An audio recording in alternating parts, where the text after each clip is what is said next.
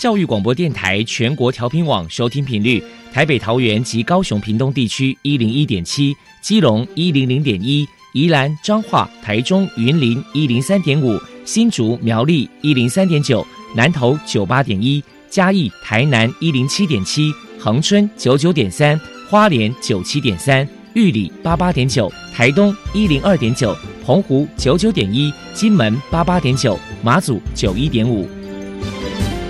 爱是包容，爱是牺牲，爱是分享，爱是服务。因为爱，特殊教育充满了无限的可能。用爱关怀身心障碍同学的未来，用心倾听资赋优异子女的心声。欢迎老师、家长、同学们，大家一起加入特别的爱这个大家庭。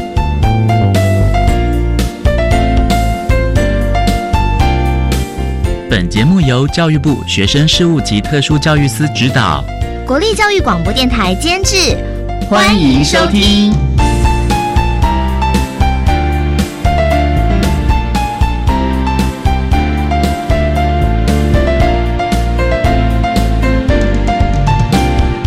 因为爱，我们在空中相聚，欢迎您再度收听特别的爱，我是小莹。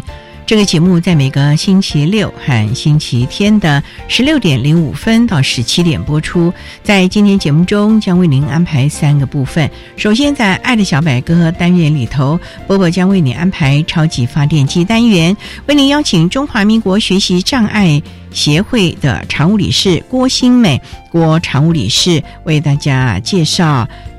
最近将要展开的学习障碍者联合的画展“超越自己，幸福会爱”的这项活动资讯，提供大家可以做参考了。另外，今天的主题专访为你安排的是“爱的搜寻引擎”，为您邀请大同技术学院学生辅导中心及资源教室的辅导老师蔡心怡蔡老师，以及大同技术学院烘焙管理学系四年级的张永静同学，为大家分享陪他这段路，谈高等教育阶段学习障碍学生学习以及辅导支持服务的相关经验，希望提供家长老师可以做参考了。节目最后为你安排的是“爱的加油站”，为您邀请获得一百零五年优良特殊教育人员荣耀的屏东县东港镇东龙国民小学资源班的吴家昌老师，为大家加油打气喽！好，那么开始为您进行今天特别的爱第一部分，由波波为大家安排超级发电机单元。超级发电机，亲爱的家长朋友，您知道？有哪些地方可以整合孩子该享有的权利与资源吗？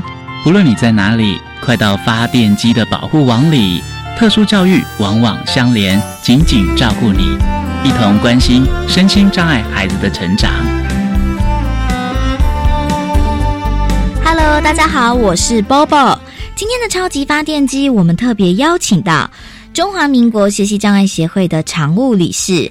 郭新梅女士来跟大家介绍协会举办的画展活动，名称是“超越自己，幸福会爱 ”，The To Draw 学习障碍者联合画展。好，首先我们先来请教一下郭理事，这个学习障碍者联合画展已经举办了许多年，请你谈一谈当初会举办这个画展的契机跟目的是什么呢？最早开始，我们看到孩子在学业方面都非常努力。可是孩子非常的挫折，孩子每天就像斗败的公鸡一样回到家里。刚开始几位家长想说，我们要帮孩子找一条出路，我们不相信孩子真的什么都不行，或者说我们想要在孩子的生活里找到那一丝丝的快乐，让孩子可以有点笑容。所以我们那个时候就邀请一位美术老师来跟孩子上课。刚开始其实只是让孩子知道，哎，你可以不要只补功课这件事，然后你可以画画，你可以做点别的。可是后来我们看到孩子的作品，我们非常惊讶。我们以为这群孩子充满了挫折，他的颜色应该是暗淡的，他应该没有什么创意。可是我们没有想到，我们看到的是一个构图很有创意、色彩很鲜艳的一些作品。我印象很深刻，是有一个小五的孩子画的作品是。猴子，那这一个我们一般孩子画的猴子，可能就坐在树上，挂在树上吃吃香蕉，妈妈抱着小猴子这样子。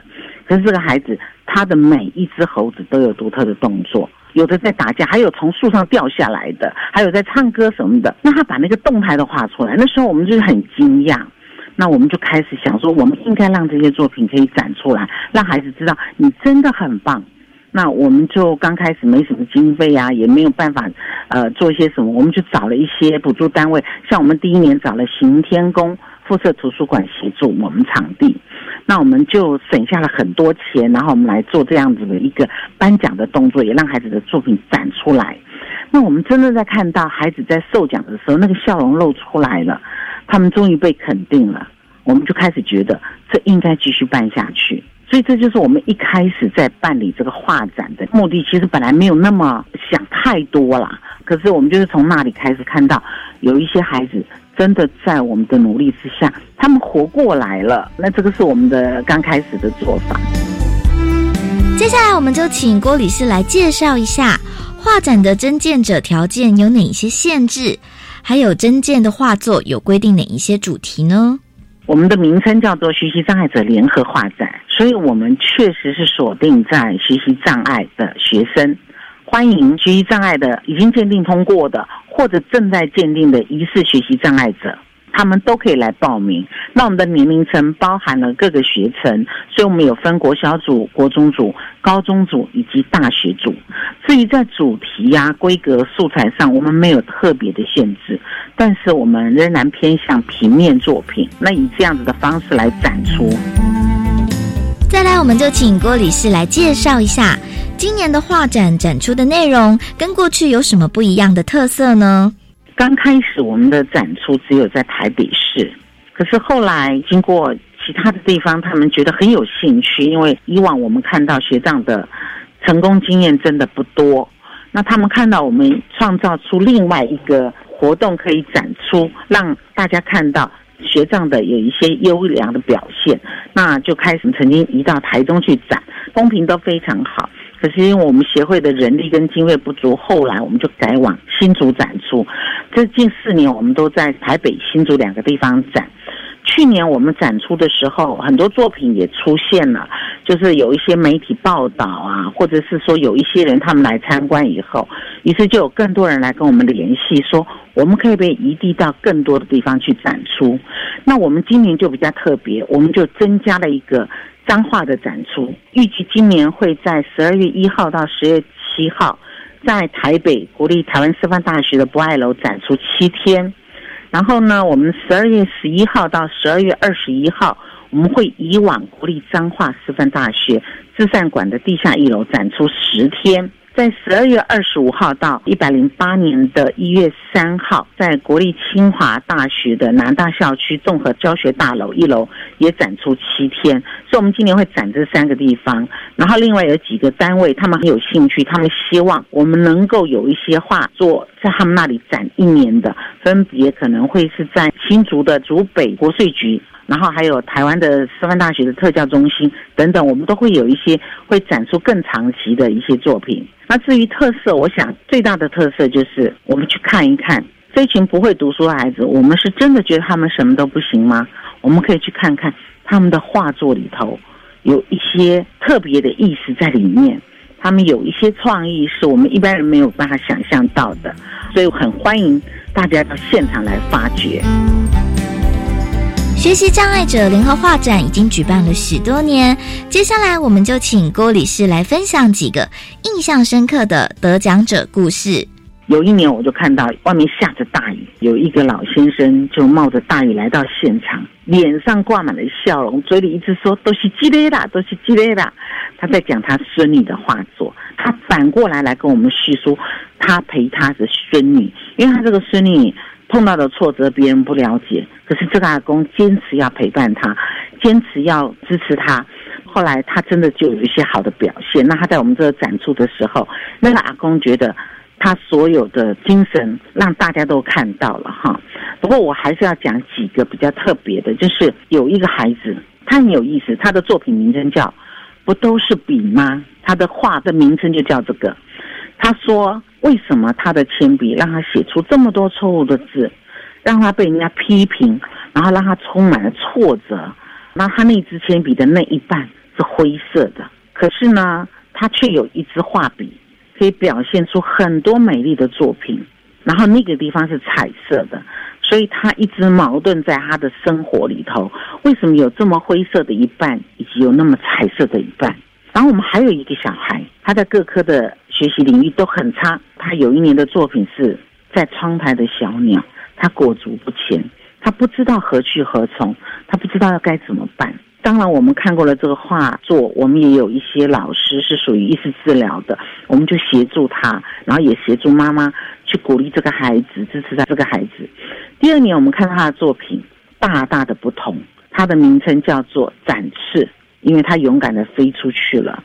我们有太多幅这些孩子的内心故事，那实在是说不完。我们后来也请妈妈们都录了一些鼓励孩子的话。我们整个的画展很特别的，就是让孩子自己讲出内心的话，然后也妈妈说出鼓励孩子的话。最后，郭理师还有什么样的话想要传达的呢？不要用一个作业来评定这个孩子的好或不好。我觉得学生他很可怜的，就是被评定为他是好孩子或坏孩子。如果用成绩的话，对于某一些障碍的孩子来说，实在太不公平了，因为他们真的非常努力。那我们换个角度去看看，我们能够真正推展的就是一个多元智慧。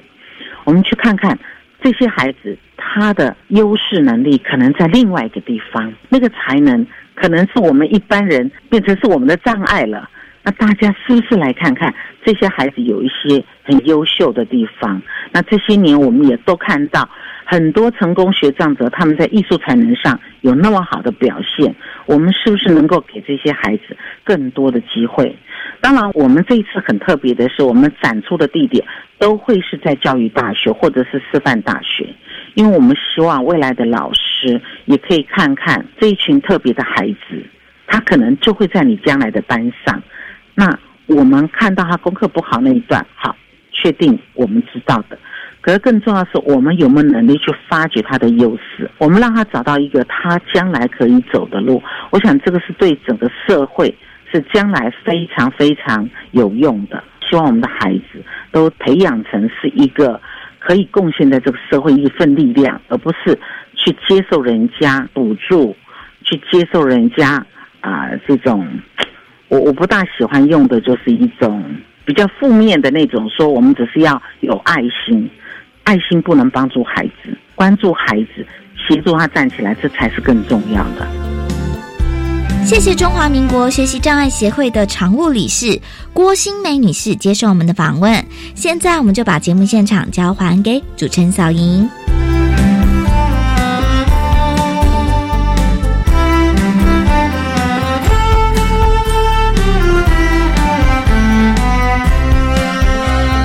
谢谢中华民国学习障碍协会的郭新美常务理事以及波波为大家提供了学习障碍者联合画展这项资讯，欢迎大家踊跃的前往观赏。您现在所收听的节目是国立教育广播电台特别的爱。这个节目在每个星期六和星期天的十六点零五分到十七点播出。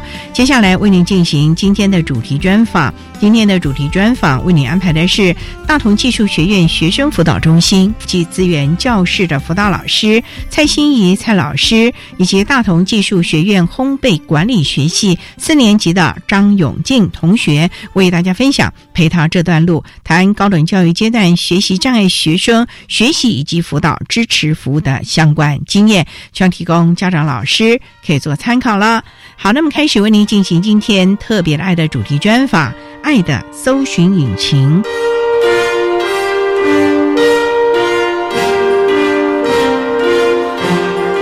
爱的搜寻引擎。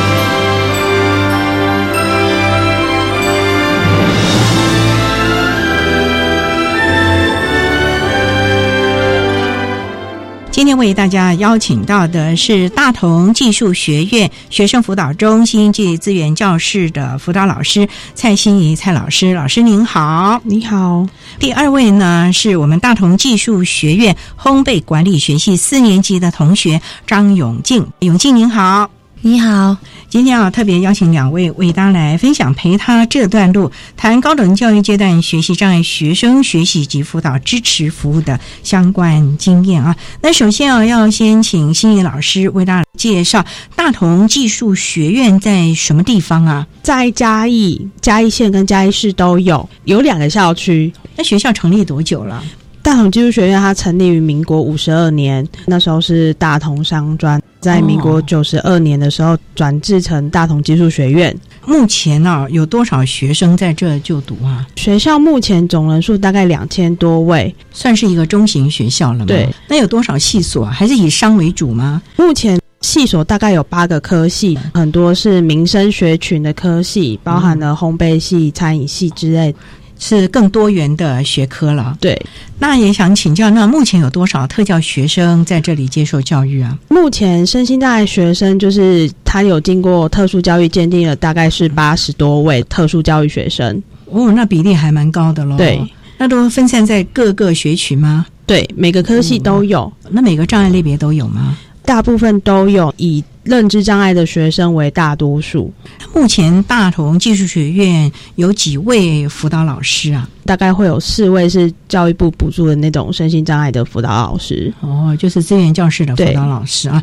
那蔡老师，你从事我们辅导工作大概多久了？我要进入到第七年了。哦，那也很就满七年。本身是辅导背景吗？还是？呃，我是读辅导背景跟社工。什么机缘会来从事这样辅导工作？呃，之前实习的时候是在小学的一些特殊教育中心的学校，刚好毕业之后有老师说这边会有一些职缺，询问我们要不要来应征，刚好应征上了，就在这边工作。之前小学生哎，现在是大学生哎，对，这中间落差挺大的嘞。对，还蛮大的。可是因为我觉得一样都是在做孩子的工作，都是在陪孩子走一段路，只是。每个阶段孩子的特性是不太一样，会有比较大的落差。嗯，可是基本上服务和陪伴的角色是一直存在的了啊。是的，不过呢，也想请教永进啊，永进今年是烘焙管理学系四年级嘛，今年毕业嘛啊。对。哎，那想请教，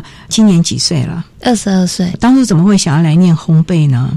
因为觉得烘焙很有趣，就决定来读烘焙系。你高中的时候有学过吗？高三的时候有碰，因为我高中读的是餐饮科，所以他每一个年级学的是不同的东西。我很好奇啊，永进在学校里学，那回家有没有做？还是只在学校的教室做完成品带回家，然后回家连碗都不洗的？因为大学比较少回家，因为离家比较远。高中的时候就是回家，因为高中是餐饮科，所以回家要帮忙煮饭啊，一些跟烘焙虽然。有一点落差，但是高中时候学的也是不一样。餐饮就是做一些菜啊、饭啊。爸爸妈妈对你学的成果，你回去做的，因为正式的餐饮啊，除了讲究色香味、摆盘呐等等的，那爸爸妈妈有没有觉得五星级的享受啊？对餐饮的方面是比较还好，因为后头比较专攻烘焙。从一开始做那种证照的，没有说很喜欢，到现在比较往精致发展，比较可爱一些小点、面包、欧包什么的，他们就觉得从一开始证照的口味变到现在这样子，是从高中吃到现在有感觉越来越好吃，越来越好吃。对，这个就。达成效应了啊！好，那我们稍待啊，再请大同技术学院学生辅导中心暨资源教室的辅导老师蔡欣怡蔡老师，还有我们大同技术学院烘焙管理学系四年级的张永进同学，再为大家分享陪他这段路谈高等教育阶段学习障碍学生学习及辅导支持服务的相关经验。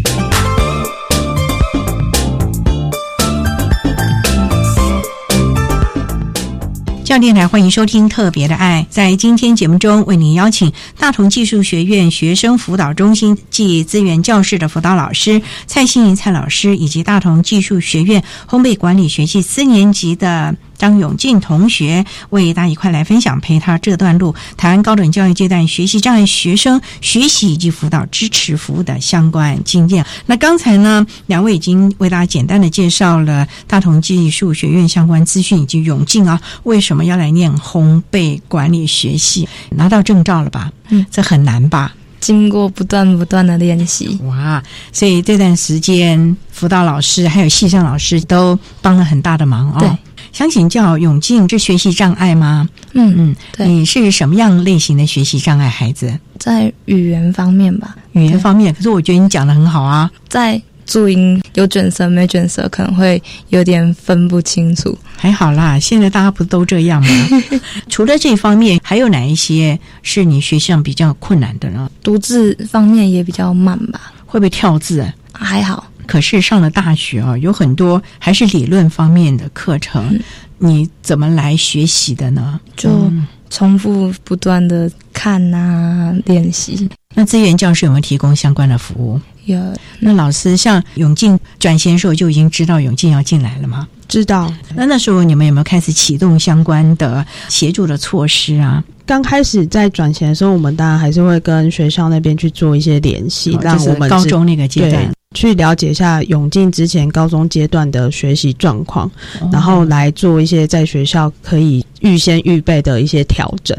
例如，例如就是如果我们现在知道他是在学习上面比较困难的，针对他选的科系的老师，我们当然会做一些知会的动作。如果是一些理论课。会希望老师可不可以先提供一些教材？这个东西是我们可以先请老师先预备的。那有先经过永进的同意吗？有，因为要跟老师说，永进不会 care 嘛，因为有的孩子就不愿意哎，因为他觉得好像给我贴标签，我不要。你呢？以前高中比较会有这样的感觉，那为什么上了大学就不会了呢？嗯，就是换个角度想吧。换什么角度啊？虽然觉得自己可能有学习障碍这方面，但是经过自己的练习，也是可以跟普通人一样，就觉得好像只要多一点努力，就可以跟别人一样。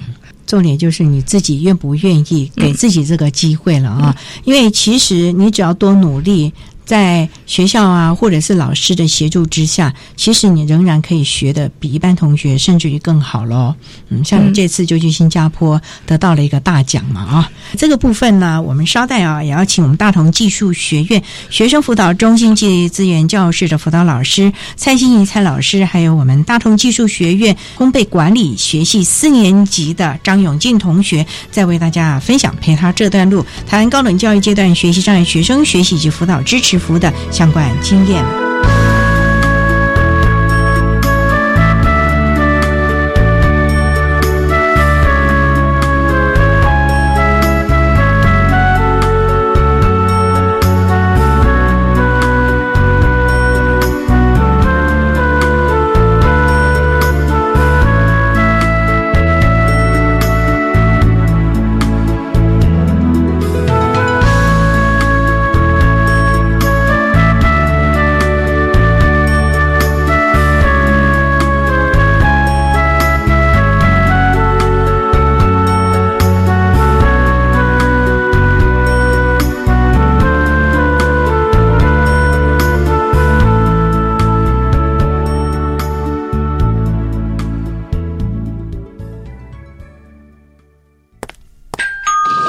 好，你好，我想查询今年我在图书馆的借阅记录。抱歉哦，我们图书馆不提供这项服务。哎，可是个人资料保护法规定，各自当事人拥有查询、阅览或请求制作副本的权利耶。阻止各自本人合法查询资料，有违个人资料保护法，会有行政处罚和民事赔偿责任哦。哦，各自本人有权利任意拒绝不可行。以上广告由法务部提供。妈，弟弟老是上网，这样很容易沉迷耶。放心，我有注意他的上网时间、浏览网页和玩的游戏。老师说，过度上网不仅伤眼睛，不好的网站或游戏对身心也有不良影响。除了关心孩子上网，最好还能一起做健康休闲活动。嗯，这样上网不担心，还能增进亲子关系。让我们努力为孩子营造安全、合宜、合法的网络环境。以上广告由教育部提供。哇！一杯七百 CC 真奶添加糖超过六十公克，哎，是啊，国民健康署发布的国民饮食指标有说，每日饮食中添加糖摄取量不宜超过总热量的百分之十。以成年人热量需求来算，添加糖不宜超过五十公克，大约十颗方糖。那喝什么才健康啊？白开水是最好，无糖的茶、柠檬水，另外天然果汁、牛奶都是健康好选择。台北市政府卫生局暨联合医院营养部关心您。管那么的水，罗嘎西木啊！大家好，我们是 OK 合唱团。您现在收听的是教育电台。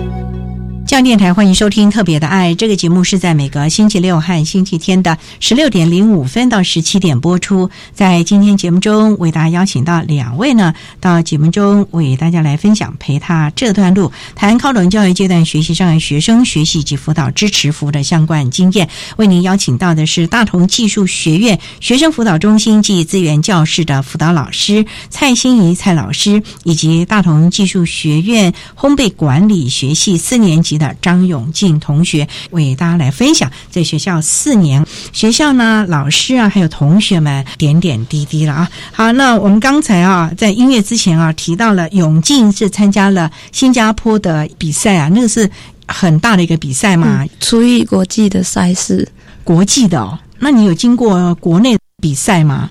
二零一五年我有在国内的美丽华圣诞节主题。有去比部分组的蛋糕装饰，杯子蛋糕装饰，结果得奖，得最佳创意奖。哇，最佳创意啊！哎，永进，我就很好奇了啊，这个是要动手去做，难免会被烫到哦，或者是你要捏捏捏捏捏，那个手要很巧吧？嗯，那万一捏不好、捏坏了呢？再继续，那重新弄，那会不会浪费时间呢？因为一开始没有手感，都要经过一次一次的。捏去摸索，因为一开始还抓不好那个比例，形状很诡异。所以从慢慢的练习，慢慢的塑形，慢慢的让形状变成我想象中想要呈现的样子。那那个不成功的作品是不是都进了辅导老师、资源教师的肚子里了？老师有没有他们把这些不成功的拿来给你们吃？啊不会，因为他都会拿成功的来给我们吃。哦，那不成功的呢？自己吃了。旁边朋友，因为烘焙有好多的类型嘛。你是做蛋糕吗？做蛋糕比较多。蛋糕是什么样的蛋糕？生日蛋糕那种吗？还是很特别的蛋糕？其实都会想去尝试看看，因为现在也还算是比较摸索。杯子蛋糕啊，大蛋糕啊，就是所有夹层的蛋糕，什么种蛋糕都有，分很多类型。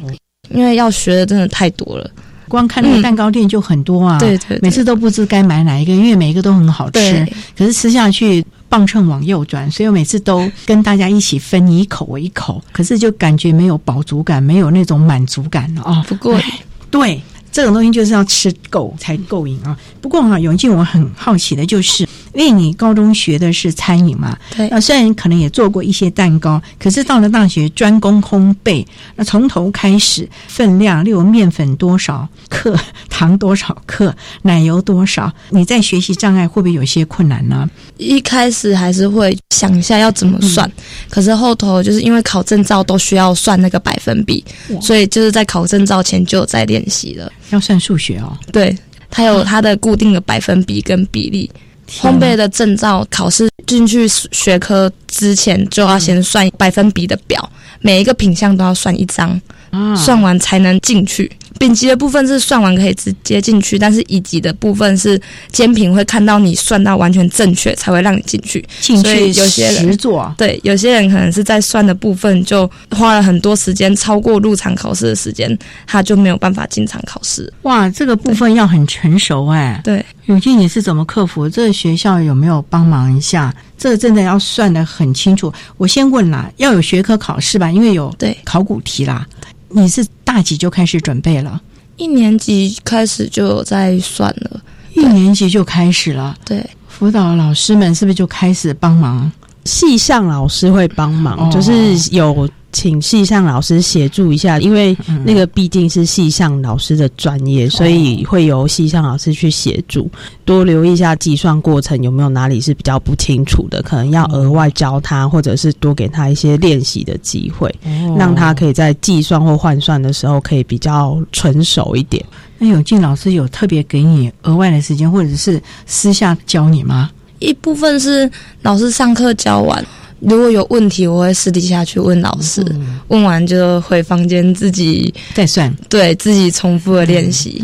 你不会害怕找老师吧？因为好多学生不敢跟教授讲话呢。一开始多少还是会，可是怎么克服？是不是辅导老师陪你去？没有啊，老师一直摇头。你就这么勇敢呐、永进就自己去跟老师说了。好像就不问不懂的地方还是不会解开，所以还是得去问，硬着头皮去。对，所以一开始可能畏畏惧惧，不太敢开口。那幸运老师有没有让他在我们资源教室先沙盘演练一下？永进，你要怎么去跟老师敲门啦、怎么跟老师说啊？什么什么？有没有先叫他呃练习一下？永进刚开始的时候会练习，他还是会担心怎么样去找老师。哦可是我觉得他其实在来之前，就是表示他的担心，其实也都有先想好，就是他要怎么样去问老师。只是还不肯定，所以再去找辅导老师啊，像我们的心怡老师啊，再来看看我这样讲好不好，有没有不礼貌啊，或者是没有讲到重点。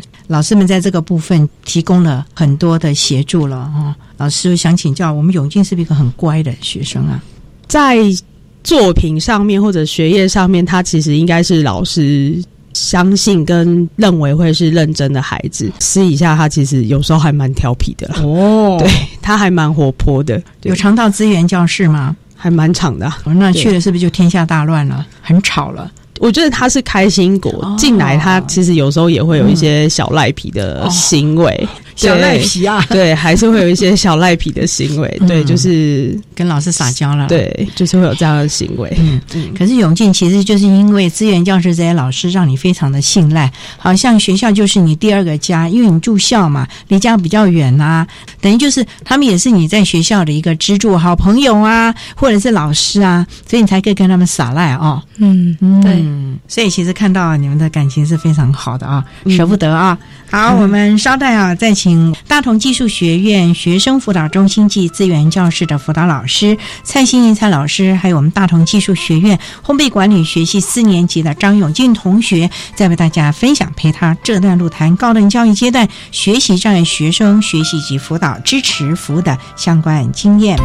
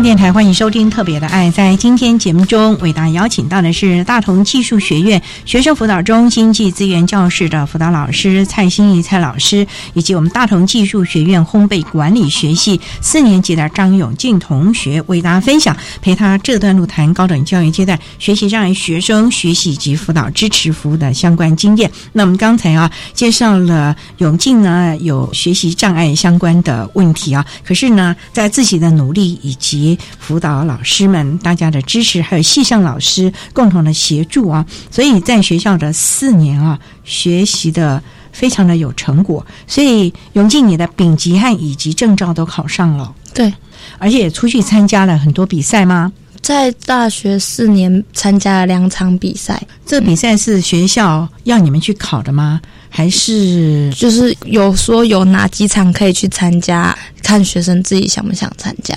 那你就挑一个你有兴趣的。对，辅导老师有没有协助他，跟他考虑哪个是你可以去的，比较有把握的呢？我比较没有跟他讨论哪个比较有把握。因为他通常会是挣扎要不要参加，挣扎要不要参加，对，就是因为他会考虑比较多。我觉得刚开始的时候，他也比较没有自信要去参加比赛，即使我们相信他都可以做得到，可是他就会有很多的担忧。我觉得反而是在陪他要不要参加比赛这一段路，我们有比较多的鼓励跟探讨吧。老师，这个时候你们都是怎么样来鼓励永进啊？因为该说的其实他自己也知道，可是他就是跨。不出那第一步啊？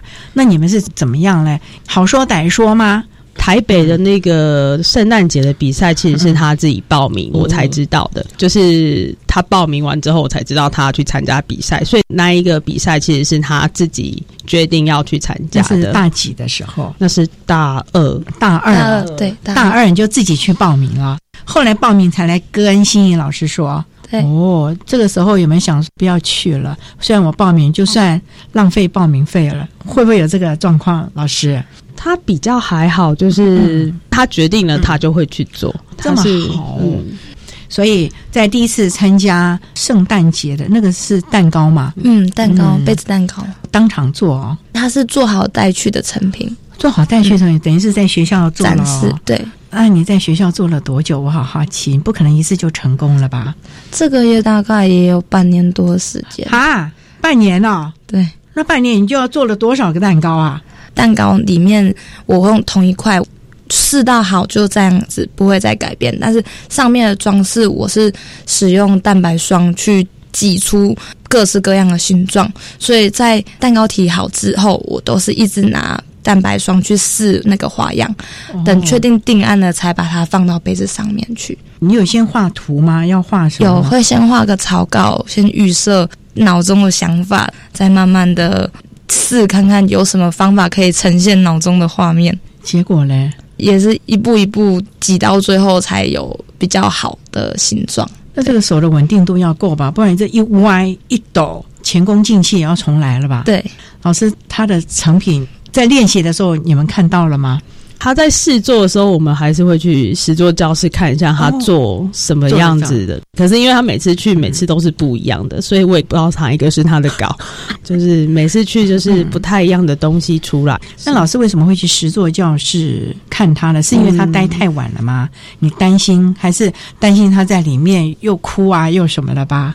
去的原因是因为关心一下他现在目前的进度啦。那因为他如果真的压力太大，他反而会自己试一下来找我们。去的时候主要也只是要让他们知道，他可以不顾一切去做他想要做的事情，因为他需要的时候，其实我们都在。老师刚才说不顾一切的去练习，永现那时候真的就是卯上劲了，不顾一切了。我就是一直练，一直练。对，大概除了要上的课，就关在那个十座教室里，一遍一遍的来，做不好再来，做不好再来。那个时候有几个同学跟你一起参加比赛吗？比赛吗？还有另外两个同学，你们三个人就在十座教室里一起这样努力。对，嗯，有没有互相讨论一下？基本上会稍微讨论，但是因为我们比的都是不同的类组，所以会一起讨论，给对方意见，但是。最终还是得自己定案，因为每一个人是不同类组的。对，有没有请系上老师指导一下？不懂的都还是会去询问老师，还是把你这老师，我这怎么就做的不好看了？试了好几次，还是没有办法做出自己想要的。样子的话，会去问老师，老师都会稍微跟我们点一下，可以怎么用，我们才会哦，对耶，可以这样操作会更好一点。你所谓的点一下，是说这个蛋白霜调的稍微再硬一点呢，再软一点，类似这种经验法则。对，你可能再多加点什么东西，让它比较硬一点，比较好塑形，或者是这个就软一点，不然就软趴趴啦。对，就没有办法出现你要的造型了。对，所以该有的硬度。你就试了好久，对，有心得吗？这一遍一遍的做，试到最后，因为有些东西要看起来比较挺，但是蛋白霜都是偏软的东西，就会先挤一个粗胚在里面，让它本身已经有一个硬体，之后再去外表挤出药的形状。哇，好专业哦！所以你看看永进这四年来，还真的是学到了一身本领啊！所以老师看到他今天能够这样子侃侃而谈，跟他大一进来不一样吧？有很大的落差哇！他其实进步还蛮多的。大一是怎样？我好好奇哦。他大一真的比较没有自信，就是他要自己去呈现那个作品的时候，他就会比较担心，然后他会有很多的焦虑吧，他就会觉得这个好像不太行。可是到后来，他包含。在分享自己的东西，他其实那个自信其实是出来的，他也可以讲出他自己想要的想法，不管那个想法是针对作品是好的或不好的，他其实也都会有自己的想法，然后也可以自己再去做不同的尝试。所以这是一种创意的激发，嗯，创意的呈现。所以这几年来，除了实际的动手做之外，更大的成长是你有了自己的一些创意，自己的一些的想法，在作品当中去呈现你个人的思维啊，或者是个人的特色了。嗯嗯，所以才会得到新加坡的这个大奖。我们稍待再请两位呢来分享陪他这段路高等教育阶段学习障碍学生学习和辅导支持服务的相。相关经验喽。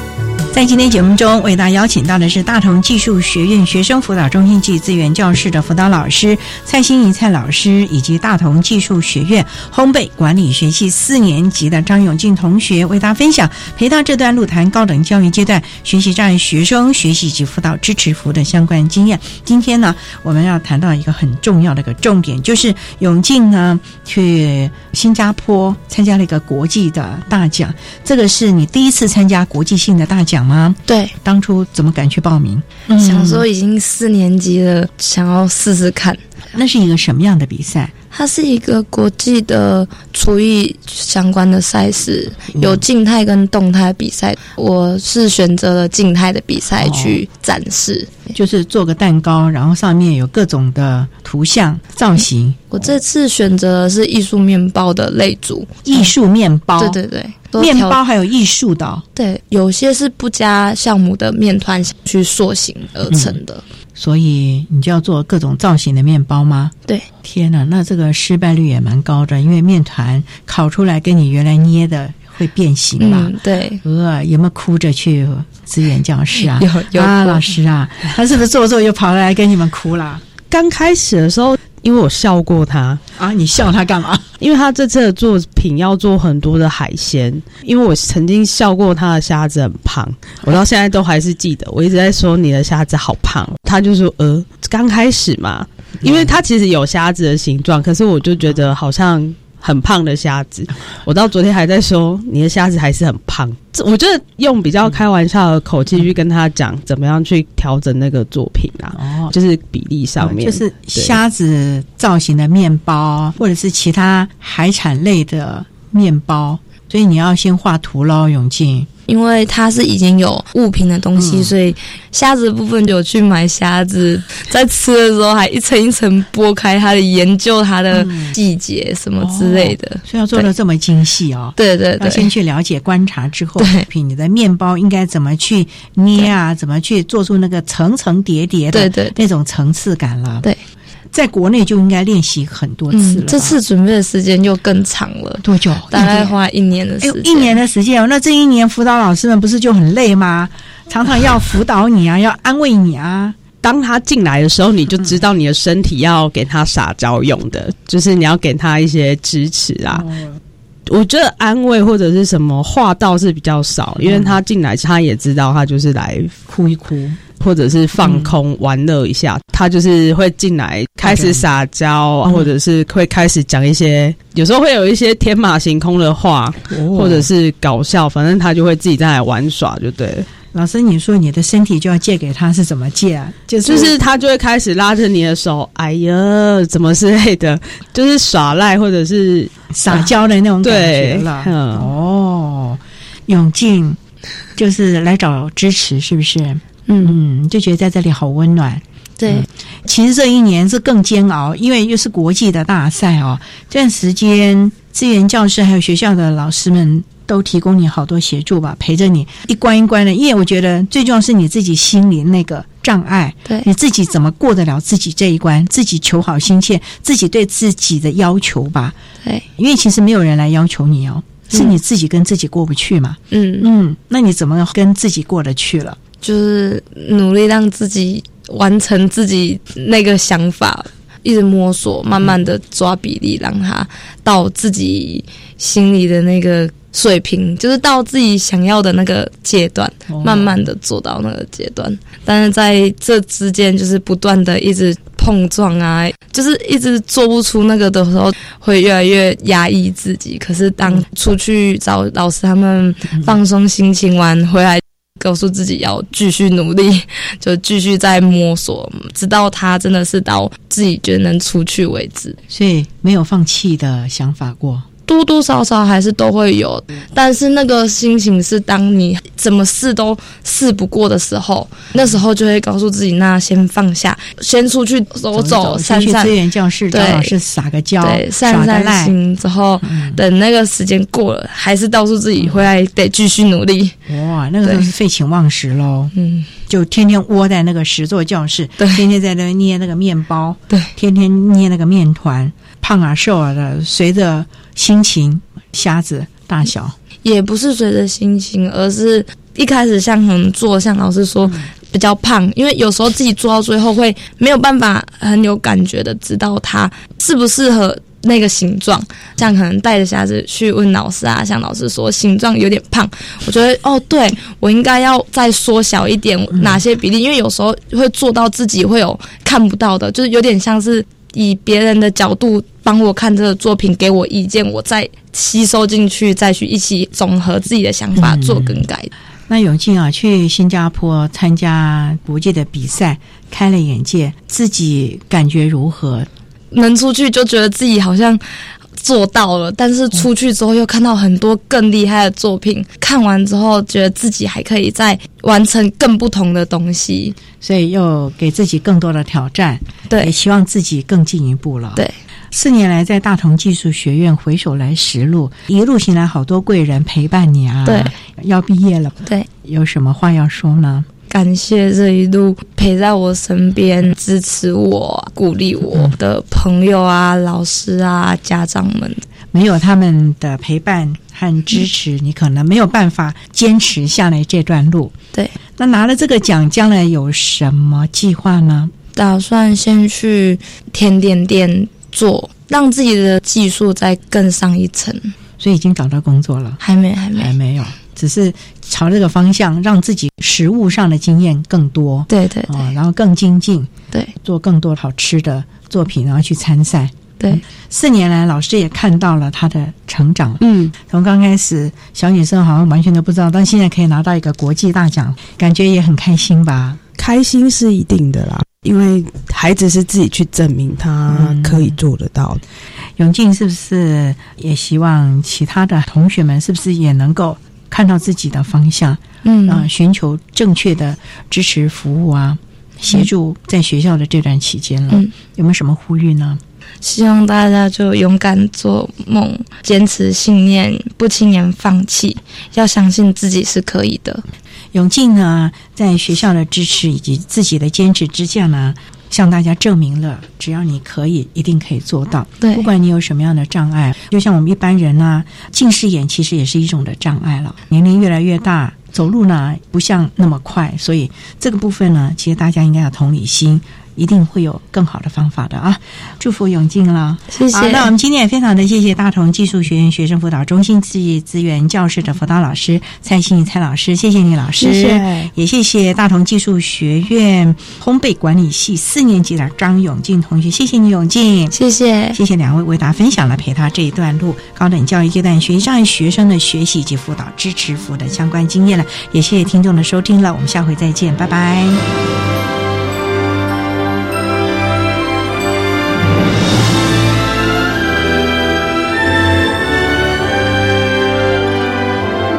谢大同技术学院学生辅导中心暨资源教室的辅导老师蔡欣怡蔡老师，以及大同技术学院烘焙管理学系四年级的张永进同学，为大家分享了高等教育阶段学习障碍学生学习及辅导支持服务的相关经验，希望提供家长、老师还有同学们可以做个参考了。您现在所收听的节目是国立教育广播电台特别的爱。节目最后为你安排的是《爱的加油站》，为你邀请获得一百零五年优良特殊教育人员荣耀的屏东县东港镇东龙国民小学资源班的吴家昌老师，为大家加油打气喽！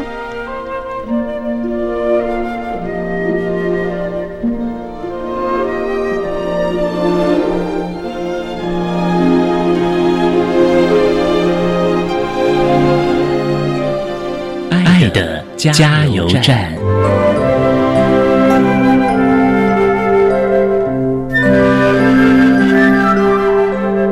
各位听众，大家好，我是屏东县东港镇东龙国民小学资源班老师吴家昌。针对国小教育阶段学生学习障碍的辅导重点，对于家长我有两点建议。当您的小孩在就学阶段，尤其是进入国小后，如果老师觉得你的小孩疑似学习障碍，请你不要忽略老师的提醒，认为他再长大一点自然会好，因为这会让学生一直处于学习低成就的情况下，除了造成他学习上的挫折，也可能导致他消极的去面对未来的学习。第二点就是知识的累积，其实就像积木一样。当你基础不稳固之后，后面的学习就会越来越困难。适合他的引导学习，对他来说是帮助比较大的。确立好目标之后，我们要知道学习的目标其实是不止一条道路。找出适合他的道路的时候，相信他的学习其实就会有比较大的成就。